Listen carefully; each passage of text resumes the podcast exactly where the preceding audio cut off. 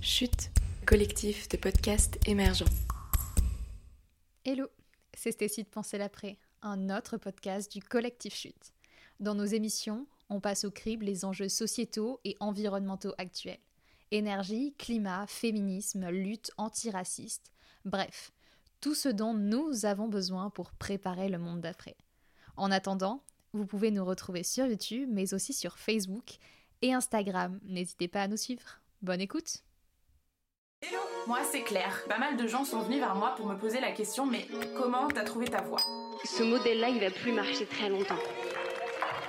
On est conscient qu'on a 10 ans pour changer le monde, ça veut dire qu'on a le choix, qu'on a une responsabilité, qu'on a du pouvoir.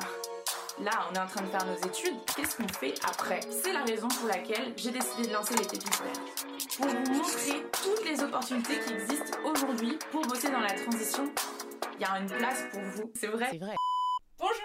Toutes et à tous, bienvenue sur ce quatrième épisode des Pépites Vertes. Ici c'est toujours Claire Leclerc et je suis toujours aussi contente de vous retrouver pour parler de jeunes qui ont décidé à leur sortie d'études de travailler pour la transition écologique. Du coup je suis super contente de lancer la première émission avec une thématique qui est la thématique océan parce que j'avais envie de voyager, j'avais envie de sortir de Paris et de vous infuser de la bonne air de l'océan Atlantique. Pour cette émission, nous n'avons pas une, pas deux, pas... Euh, si, si, nous, avons deux, deux pépites vertes euh, et ce ne sont pas des Willy Waller 2006. Euh, si vous n'avez pas la référence de cette blague, c'est que vous êtes trop jeune. Si vous êtes trop jeune, c'est que vous êtes l'audience de ma chaîne. Si vous êtes l'audience de ma chaîne, je suis contente. Aujourd'hui, deux pépites vertes avec des métiers complètement différents mais une mission commune, protéger l'océan et la biodiversité. Euh, nous avons la chance d'accueillir Eline, elle a 27 ans, euh, elle nous contacte depuis Brest puisqu'elle est chercheure doctorante à l'Ifremer et qu'elle fait une thèse sur euh, les huîtres et surtout sur l'impact de l'homme et de la pollution sur la santé des huîtres. Vous verrez, elle en parle d'une manière passionnante. De l'autre côté de l'Atlantique, nous avons Laura, qui elle a 25 ans. Elle a décidé à la sortie de ses études de travailler pour une ONG qui est Surfrider Foundation dont le siège est à Biarritz. Elle nous expliquera pourquoi est-ce qu'elle a fait ce choix et comment est-ce qu'elle en est arrivée à cette volonté de travailler pour une ONG. Je vous propose sans plus attendre de les laisser se présenter et j'invite tout de suite Eline depuis Brest à se présenter. Bonjour Eline Merci Claire, bonjour à tous. Donc ici nous sommes à Brest, nous sommes euh, exactement sur la pointe du diable, on surplombe la rade de Brest. Donc c'est Penandiaoul en breton, bon je le prononce sûrement très mal, je suis désolée. Et donc nous sommes à côté du centre de l'Ifremer car c'est là que je fais ma thèse. Comme l'a dit Claire, je suis doctorante et euh, mon sujet de thèse porte sur l'influence des êtres vivants sur le risque de maladie dans les écosystèmes marins. Donc pour étudier tous ces processus qui vont intervenir dans des mécanismes assez complexes d'interaction, je vais avoir une espèce modèle qui va être l'huître creuse et donc je vais m'intéresser aux relations qu'elle va pouvoir avoir avec des espèces environnantes dans son habitat. Merci beaucoup Eline. On part sans plus attendre à Biarritz où Laura nous appelle depuis l'océan. Et oui Claire, alors moi je t'appelle depuis Biarritz comme tu peux le voir derrière moi. Et donc euh, je m'appelle Laura, je suis chargée de sensibilisation en entreprise chez Surfrider Foundation Europe. C'est une ONG de protection de l'océan et on est basé à Biarritz. Et oui, ce sont les aléas du direct. Comme vous l'entendez, le son est un petit peu embêté par les rouleaux de l'océan. C'est normal, ce sont les aléas du direct. Eline, est-ce que tu pourrais revenir sur ton parcours et qu'est-ce qui t'a amené au sein de ton parcours à vouloir t'intéresser à l'océan particulièrement alors concernant ma formation, donc moi j'ai fait une licence de sciences du vivant à la Sorbonne, Paris 6. Euh, après mon bac, je ne savais pas du tout ce que je voulais faire de ma vie professionnelle. Je savais seulement une chose, c'est que j'aimais la biologie. Et donc c'est tout naturellement en fait que je me suis dirigée euh, vers euh, cette licence de biologie. Et je, tenais à vraiment avoir un parcours en université, à la fac, pour avoir une certaine ouverture d'esprit. Je voulais pas du tout partir en prépa par exemple. Et en fait, c'est au cours de cette licence que j'ai affiné mes choix pour mon euh, futur professionnel, en fait, euh, j'ai eu des enseignements qui m'ont vraiment inspirée. c'est là que j'ai découvert vraiment ce qu'était l'écologie et la biologie animale. Euh, parce que finalement, au lycée, en tout cas à mon époque, on avait très peu abordé euh, toutes ces matières-là. Et euh, donc j'ai été passionnée par tous les concepts de l'évolution, de, des interactions entre espèces, du fonctionnement des écosystèmes. Donc je parle bien de l'écologie comme la science de l'environnement. J'ai vraiment découvert ces matières-là et je me suis spécialisée là-dedans. Et puis, c'est aussi en licence que j'ai rencontré mon conjoint qui est passionné d'océanographie et qui m'a fait découvrir l'aquariophilie et la plongée sous-marine. Donc euh, là encore, euh, de manière assez naturelle, j'ai donc décidé de m'orienter vers l'étude de la mer et c'est pour ça qu'après j'ai intégré un master de sciences de la mer, toujours à la Sorbonne, Paris 6. Et, et en fait, au cours de ce master, je me suis très vite aperçue que l'océan qui est euh, un milieu en fait qui nous apporte énormément, que ce soit en termes de ressources pour la nourriture, mais aussi pour la science, pour les modèles d'études, qui régule notre climat, euh, qui est une richesse en fait. Et eh bien ce milieu-là, je me suis aperçue qu'il était aussi soumis à énormément d'enjeux et surtout euh, très menacé. Donc très vite, j'ai eu envie de tout mettre en œuvre à mon échelle pour agir en faveur de la protection de l'océan et de toute la biodiversité qui l'héberge. Merci beaucoup de nous avoir rappelé en fait tous les enjeux qui entourent l'océan et sa protection. Ça va nous permettre de donner la parole à Laura qui va nous expliquer pourquoi est-ce qu'elle a choisi Surfrider. Quel a été ce parcours Laura? Alors moi j'ai fait euh, Sciences Po après le bac, euh, donc direct après. Euh, c'était des années d'études très enrichissantes avec un parcours assez, assez global et, et, classique avec beaucoup de culture G, etc. Ensuite, pour ma troisième année, j'ai décidé de partir à l'étranger aux États-Unis parce que je voulais vraiment vivre un peu le campus à l'américaine. Donc, je suis partie à l'université du Wisconsin à Madison. Euh, c'était une super année et euh, c'est là où j'ai pris mes premiers cours euh, vraiment en rapport avec l'environnement, notamment en économie de l'environnement. Et ça m'a vraiment super intéressée. J'ai fait aussi plein de voyages aux États-Unis, en Amérique, en Amérique du Sud à ce moment-là. Et ça m'a vraiment ouvert les yeux. Et donc quand je suis rentrée en quatrième année à Sciences Po, euh, j'ai fait un master assez général en management, mais je voulais me spécialiser vraiment en environnement et donc j'ai intégré à la suite de ce M1 euh, l'ESCP, donc euh, pour un master spécialisé en International Sustainability Management, donc management du développement durable. Et donc c'était à moitié à Paris, à moitié à Berlin. Et là c'était vraiment des cours focus RSE, donc l'environnement plutôt pour les entreprises, aussi avec une composante ONG, une composante organisme public. On a pu faire euh, plein de projets euh, vraiment au sein de différents organismes pour voir euh, tout le panel qui compose le développement, enfin tous les différents acteurs du développement durable aujourd'hui. Donc ça, ça m'a beaucoup appris. Et ensuite, j'ai fait mon stage de fin d'études après ce, deuxième master en fait chez Surfrider Europe. ma mission principale, c'était d'organiser un gros événement pour Surfrider pendant que le G7 avait lieu à Biarritz. Et donc, c'était de faire un espèce d'appel pour l'océan, pour que l'océan soit plus pris en compte euh, lors de ce sommet international. Et donc, euh, c'était un stage très polyvalent entre événementiel, lobby, euh, co-création du contenu et des invités. Donc voilà, c'était super intéressant. Merci beaucoup Laura pour ce témoignage. Euh, de ton côté, Eline, est-ce que tu peux nous dire quelles ont été les expériences, les stages peut-être, qui t'ont amené jusqu'à aujourd'hui vouloir faire cette thèse? Alors concernant euh, mes expériences, donc j'ai fait deux stages au cours du master. Un stage en première année où je suis partie deux mois en Nouvelle-Calédonie pour un projet de recherche à l'IRD de Nouméa. Donc c'est l'Institut de recherche pour le développement. Et euh, mon sujet portait sur la caractérisation d'une population d'un corail endémique de Nouvelle-Calédonie. Donc pour ce stage, j'ai énormément appris euh, dans le monde de la recherche. J'ai pu faire du terrain en plongée scientifique pour récolter mes données. Donc j'ai vraiment euh, énormément appris au cours de ces deux mois. Ensuite, en deuxième année de master, j'ai fait un stage de six mois, donc cette fois-ci à Brême, en Allemagne, au Leibniz Center for Tropical Marine Research. Et euh, j'ai eu la chance de pouvoir partir un mois en Indonésie pour faire du terrain également, dans les récifs coralliens, mais cette fois pour euh, regarder euh, le comportement des poissons herbivores dans ces récifs.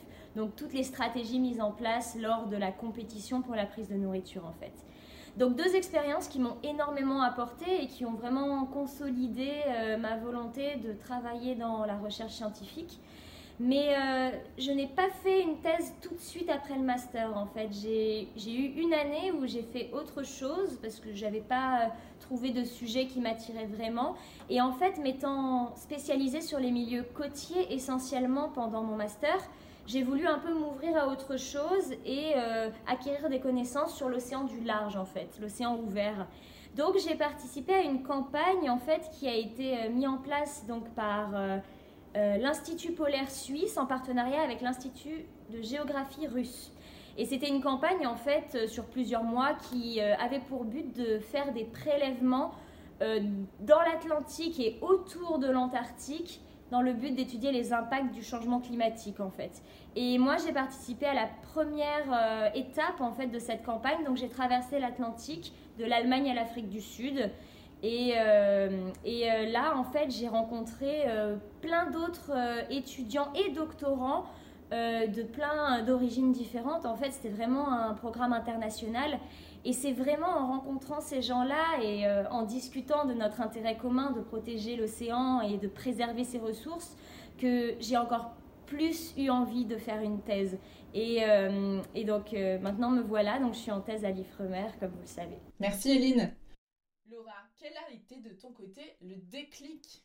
Est-ce qu'il y en a un? Il n'y a pas vraiment eu un déclic à un moment donné. Moi, je baigne vraiment dans les sports nautiques depuis que je suis petite. Euh, mon papa m'a mis sur une planche à voile quand j'avais 3 ans, en gros.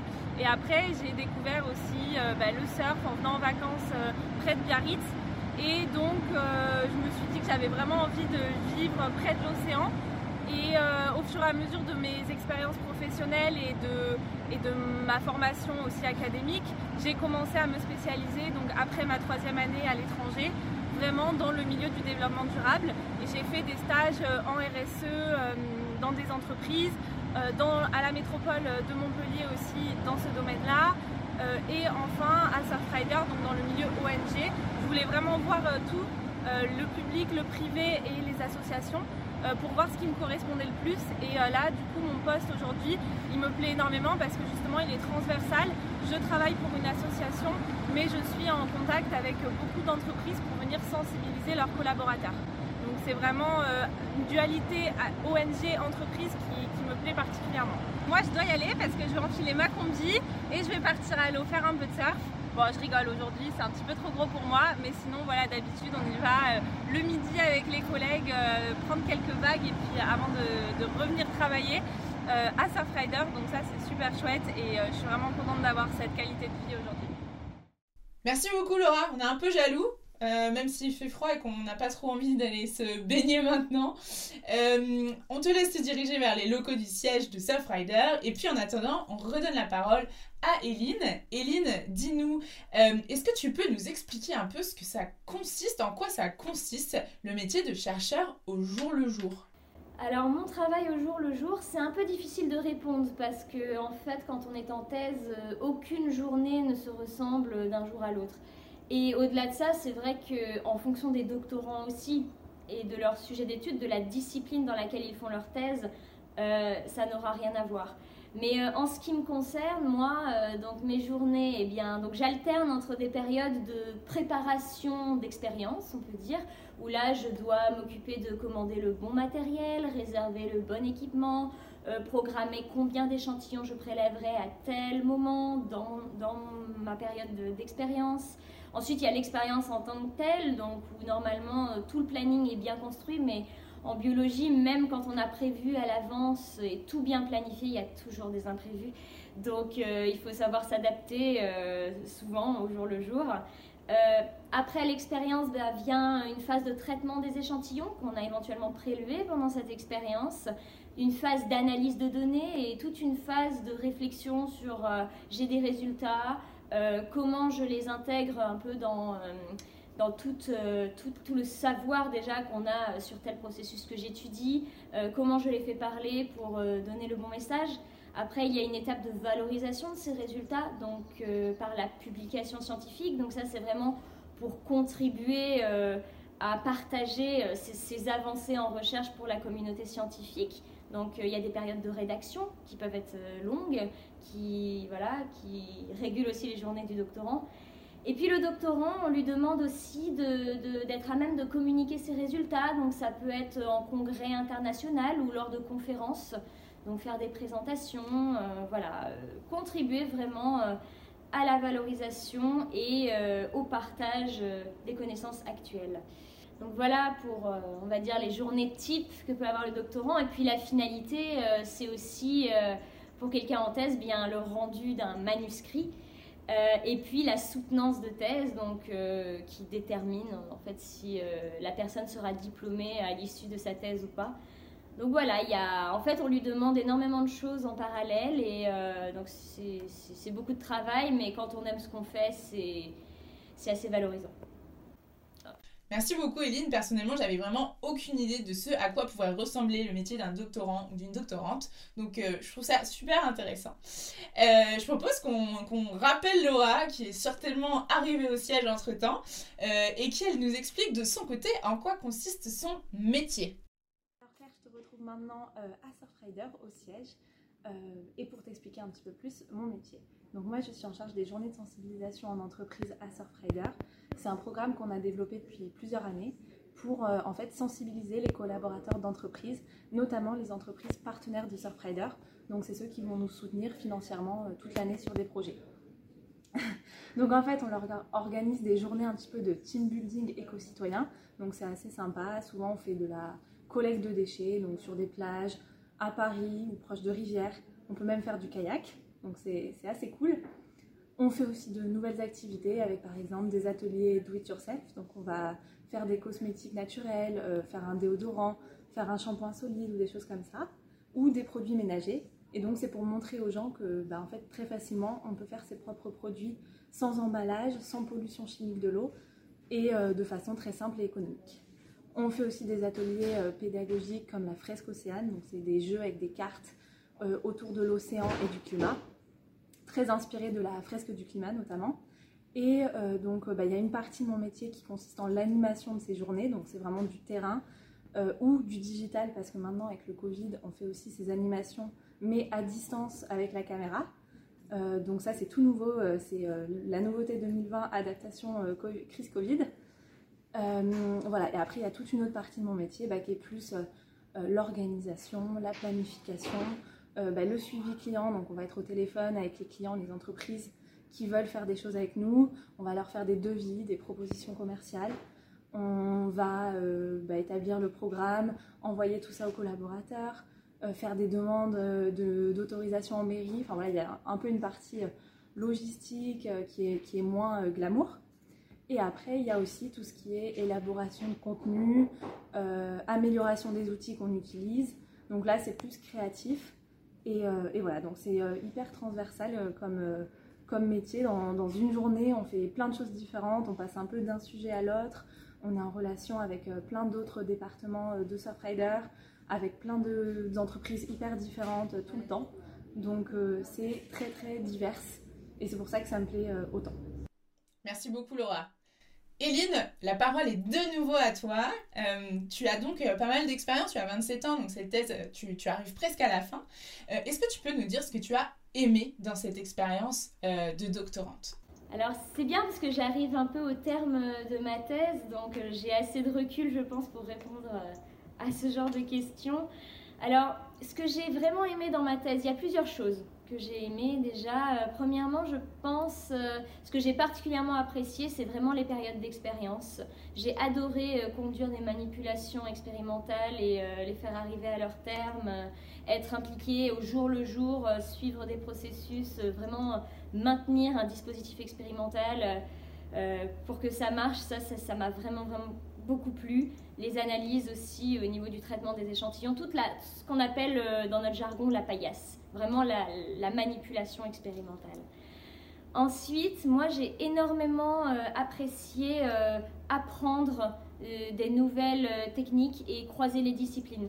En fait, quand on est en thèse, on est encore en formation, donc on continue d'apprendre. Et moi, j'adore apprendre. Et pendant cette thèse, j'ai appris énormément. Énormément dans des disciplines que j'avais abordées en cours de ma licence, au cours de mon master, mais que je n'avais jamais vraiment creusé. Et là, pour expliquer, vous voyez, des interactions dans les écosystèmes, c'est vrai que ça m'a permis de vraiment creuser et de croiser plein de disciplines. Donc ça, j'ai vraiment adoré tout, ce que ça m'a apporté du point de vue des connaissances.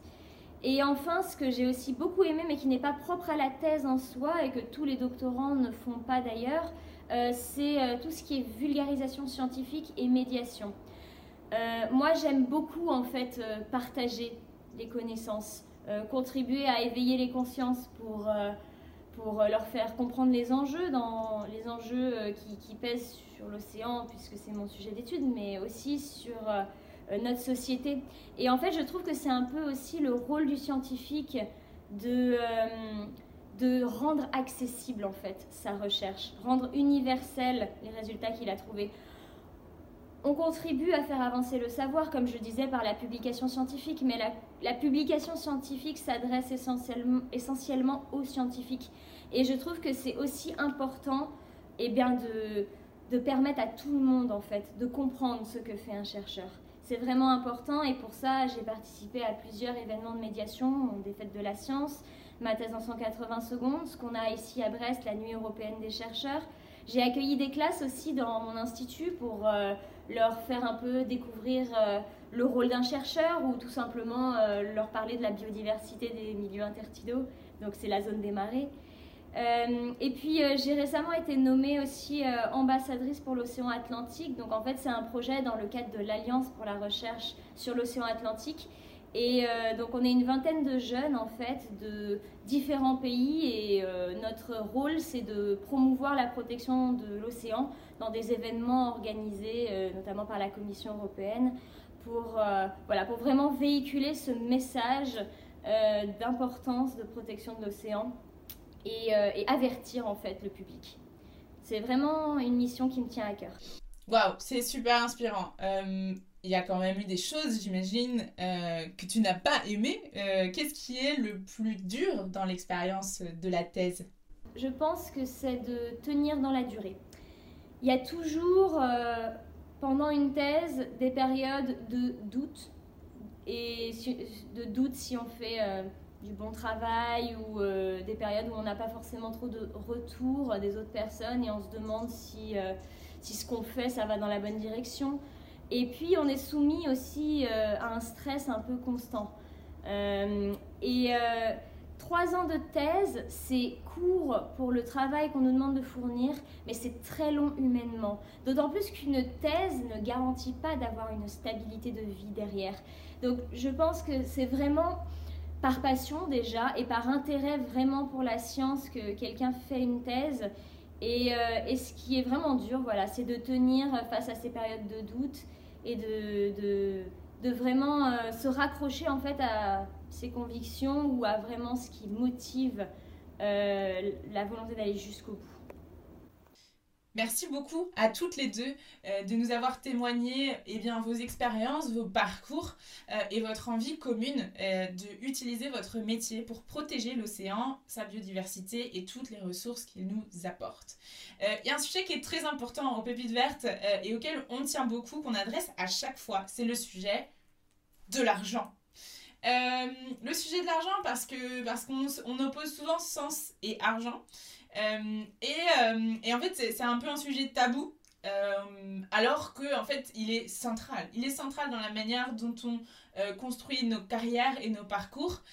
Et je pense qu'il est un indicateur qui est en train de changer notamment quand j'échange avec des jeunes pépites vertes qui placent du coup en général le critère de l'argent peut-être après le critère du sens. Je vous propose de vérifier ça tout de suite avec nos deux pépites vertes. Laura est-ce que tu peux nous dire si ce critère de l'argent a pesé dans la balance quand tu as dû faire ton choix de métier alors euh, ouais, très bonne question sur euh, le salaire. Euh, bah, évidemment, on est en, association, en ONG.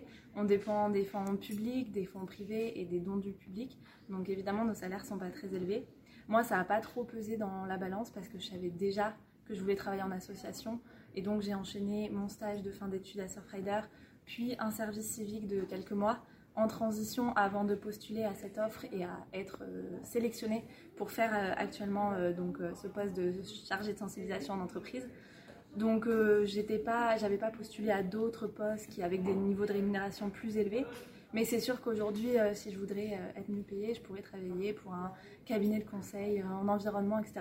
Mais moi, c'est pas du tout ce qui me plaît. C'est plus vraiment être dans l'action, défendre l'océan au jour le jour et continuer à avoir cette action un peu devant mon ordi, un peu sur le terrain. C'est vraiment ce qui me plaît. La rémunération, à aucun moment, n'a pesé dans mes choix pour cette voie-là. Je pense que de manière générale, en fait, le métier de chercheur, c'est une vocation que les gens font par passion. Euh, moi, euh, je sais que le salaire euh, n'aura jamais, n'aura jamais de poids sur ce que je veux faire. Moi, j'ai vraiment envie de contribuer à faire évoluer la recherche dans, le bon sens, c'est-à-dire, comme je le disais tout à l'heure, une recherche qui éduque, une recherche qui, qui, est accessible à tous et pas réservée à une élite. Donc, non, moi j'ai vraiment besoin de faire un métier qui a du sens pour le coup. Merci beaucoup les filles pour ces deux retours spontanés et unanimes pour le coup, euh, qui sont des retours qu'on retrouve souvent quand on pose la question, notamment dans l'appel à pépites et sur l'annuaire des pépites vertes qu'on vient de lancer. Euh, la dernière question que je voudrais vous poser les filles, c'est j'ai une baguette magique pour vous. Je vous envoie sur les bancs du lycée. Vous êtes en terminale, vous passez le bac et vous pouvez vous murmurer quelque chose à l'oreille. Qu'est-ce que vous vous dites? Euh, est-ce qu'on peut commencer par toi? Alors si je devais me donner un conseil à moi-même, euh, ben, je pense que je me dirais de toujours euh, suivre mes convictions déjà et suivre euh, ce qui me passionne. Peu importe la manière dont, dont, je parviendrai à faire ce que je veux, mais en tout cas s'arranger pour que ce soit toujours le plus agréable possible et faire en sorte, ben, à mon échelle, de contribuer à faire évoluer la société dans le bon sens, comme on peut. Euh, si je devais euh, me transporter dans euh, le passé et me donner un petit conseil quand j'étais sur les bancs du lycée, franchement je me dirais juste bah, fonce, n'aie pas peur, fais-toi le plus d'expérience possible. j'ai pas trop de, regrets sur mon parcours. Enfin, je trouve que à chaque fois, ça m'a apporté bah, beaucoup de, de, nouvelles connaissances, de nouvelles rencontres hyper enrichissantes. Donc voilà, je me dirais, n'aie pas peur, vas-y. Euh, n'écoute pas euh, ton père qui te dit d'aller euh, en, prépa commerce pour faire une prépa deux ans. moi, je voulais direct rentrer dans le vif et faire Sciences Po et commencer direct une école. Et ça, je regrette pas du tout. Donc, donc voilà, ça serait mon conseil. C'est déjà la fin de ce nouvel épisode des Pépites Vertes. On espère que ça vous a inspiré, voire même que ça vous a donné envie de vous engager dans votre travail si ce n'est pas encore le cas. On vous invite grandement à suivre toutes nos actualités et nos derniers contenus sur les comptes et les réseaux sociaux des Pépites Vertes, sur Instagram, sur LinkedIn notamment, et évidemment sur YouTube. Et puis, on vous invite aussi à jeter un œil à tous les acteurs et actrices du collectif Chute Podcast, qui est un collectif de podcasteurs et podcastrices engagés et engageants, qui essayent à son échelle de faire bouger les lignes. Merci